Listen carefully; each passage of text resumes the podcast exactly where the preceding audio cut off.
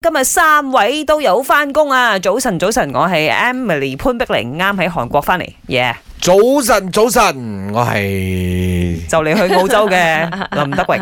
好慘，我成日啊 喂好似睇住我我兩個同事玩得好開心嚇，我哋做嘢嘅你知冇？係成個呢個面口咧睇落去咧係容光煥發係咪係咪一句係啊成語咁樣 啊？喂，我就好慘咯，啊咁我多謝啊眼都殘晒，係兩個同事走都得嘅，嗯，有先，我哋今日唔係講 放假，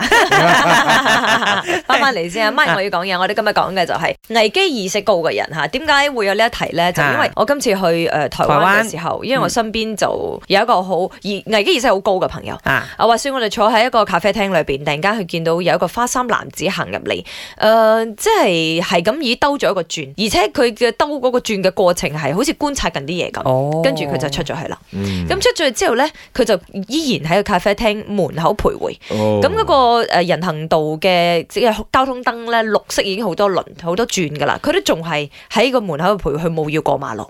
呃所以我 friend 就開始懷疑，唔、嗯嗯知驚佢佢有會不做軌啲乜嘅嘢。意圖，你知而家好多咩隨機傷人事係啊件㗎係嘛，啊，咁啊即刻嗌我哋攞嘢離開現場。咁、嗯好彩係冇事發生㗎啦，嗯嗯嗯但係至少我個 friend 係真係留意到呢呢個人怪怪地嗯嚇，好重要噶，有啲咁嘅朋友，係係係，啊佢不嬲出去佢都真係特別小心嘅。嗯啊，咁其實除咗誒、呃我一齊出去做嘢之外咧，咁喺 studio 都有一個危機意識好高嘅。林生啊嘛，係啊係啊係啊，超級高啊！我曾經試過同我 friend 咧，誒、坐緊一架船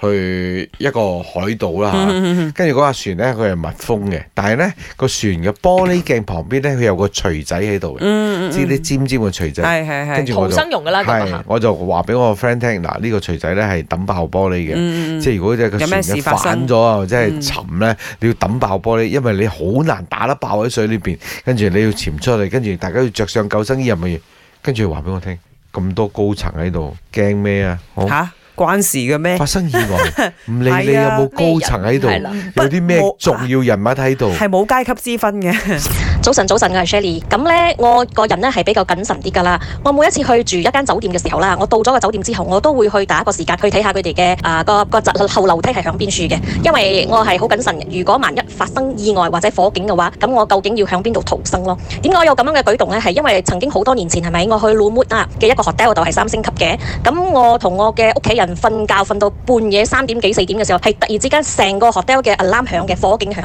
所以到嗰陣時，我哋係真係好 panic 嘅咯。跟住起咗身之後，一日半夜啊嘛，就好 panic 咁樣起咗身，攞咗個袋，就死猛揾究竟個後樓梯喺邊度咯。因為嗰陣時成個 lift 係唔可以用噶嘛，所以從此之後係咪我每次去一個 hotel 嘅時候，我都會先揾佢哋嘅後樓梯喺邊度咯，哇安全意識咯。真係經驗啊，經驗之談嚟嘅。